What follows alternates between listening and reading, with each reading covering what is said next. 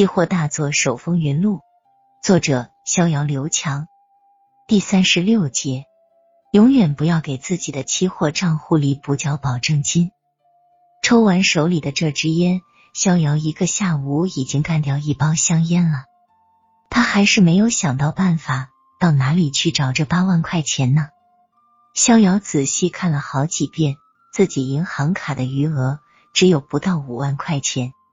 再加上其他零七八碎的账户，也不会超过五万块，怎么办？难道就等着期货公司给自己强行平仓吗？逍遥一夜没睡，实在是睡不着啊！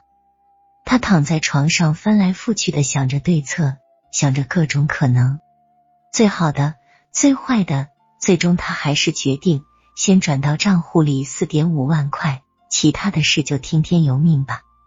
不到八点四十分，逍遥就把四点五万元转到了自己的期货账户上。现在他手中的现金不到四千块了。一夜回到解放前，逍遥苦笑了一下。时间就是这样，当你和你心爱的姑娘在一起时，一个小时就像一分钟那样短暂；但当你在恐惧中等待时，一分钟就像一个小时那样难熬。从八点四十分到九点开盘，短短二十分钟，逍遥感觉像经历了一个世纪那样的难熬。他生怕自己的手机铃声突然响起来，那哪是手机铃声，分明是一首杀人的催命曲。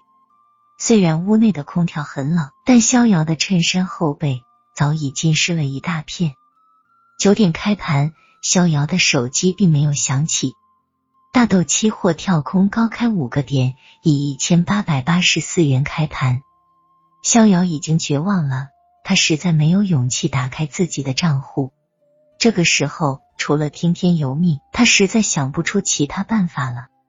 天无绝人之路，就在逍遥充满了绝望之时，老天却给了他一丝希望。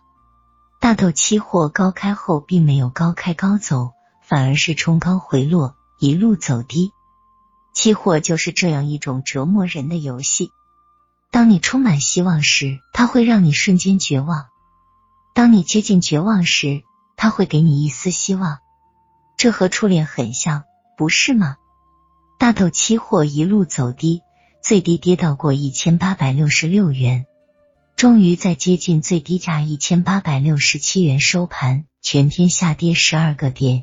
一根高位的光头光脚大阴线，逍遥长出了一口气，已经紧张到嗓子眼的心脏终于又回到了原位。他擦了擦脑门上的冷汗，点燃了一支烟，给自己压压惊。期货公司最终也没有打来催缴保证金的电话，这让逍遥很欣慰。他为自己能够顺利闯过这一关感到庆幸，但更多的还是后怕。逍遥暗下决心，等自己这单解了套，立马平仓，以后再也不这么重仓了。重仓害死人啊！这一夜逍遥睡得很香，前几天的巨大压力让他失眠了好几天，这下终于可以安心睡个好觉了。夜里，他梦见大豆期货连续的大跌，他在低位平了仓，开开心心的度假去了。早上睡醒时。逍遥的嘴角似乎还是乐着的，但逍遥也只睡了这么一个好觉，只做了这么一个美梦，因为接下来他的噩梦就要开始了。第二天一开盘，大豆期货就在幺八八零附近小幅震荡，不涨也不跌，这让逍遥也是无可奈何。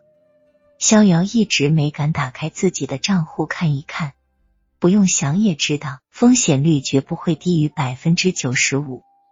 真正的噩梦从第三天正式开始。一九九九年七月二十二日，黑色星期四早上九点，大豆期货直接以一千九百零三元跳空高开，放量一举攻破一千九百元大关。空头虽有反扑，但似乎已经无力回天。大豆期货全天都在一千九百元以上震荡，逍遥的心也彻底被期价给震碎了。逍遥也不知道这一天他是如何度过的。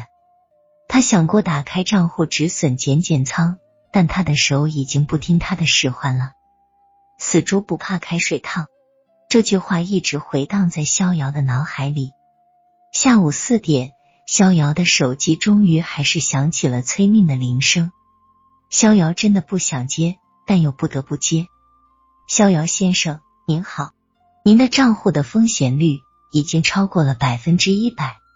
如果您在明天早上八点五十分以前不能补缴上保证金，我们将为您强行平仓账户。谢谢。还是那几句官方的话术，逍遥已经麻木了。他实在找不出来更多的资金去补缴保证金了，爱咋地咋地吧。逍遥一副坐以待毙的样子。多年以后，逍遥才意识到一个真理：永远不要给自己的期货账户里补缴保证金。如果你做对了，你的期货公司永远不会给你打催款电话；如果你错了，那就应该果断止损，绝不能往自己已经做错的期货账户上再多补缴一分钱。错就是错了，绝不能错上加错。七月二十三日，周五，一个逍遥铭记终生的日子。期货市场不相信眼泪，他绝不会雪中送炭。他只会落井下石。早上九点一开盘，大豆期货多头就开始露出他狰狞的面孔，一路放量上涨。空头溃不成军，盘面显示有不少空头止损盘被打了出来。逍遥已经彻底麻木了，他知道自己今天是难逃一劫了。既然已死，逍遥反而觉得轻松了许多，多天以来的巨大压力瞬间全无。他索性点上一支烟，关上期货软件，打起了无聊的电脑游戏。这看似不寻常的举动，其实正说明了逍遥的彻底绝望。他的内心在滴血，但他又无处可说。大豆多头正在恶狠狠的拿着匕首挖着自己的心脏，但他的四肢却已经被牢牢捆住，无力反抗，只能眼睁睁的看着自己被多头蹂躏。这种坐以待毙的滋味，只有爆过仓的期货人才能体会。收盘了，大豆期货以一千九百三十三元收盘，全天上涨三十五个点，一根光头光脚的放量大阳线打爆了绝大多数的空头。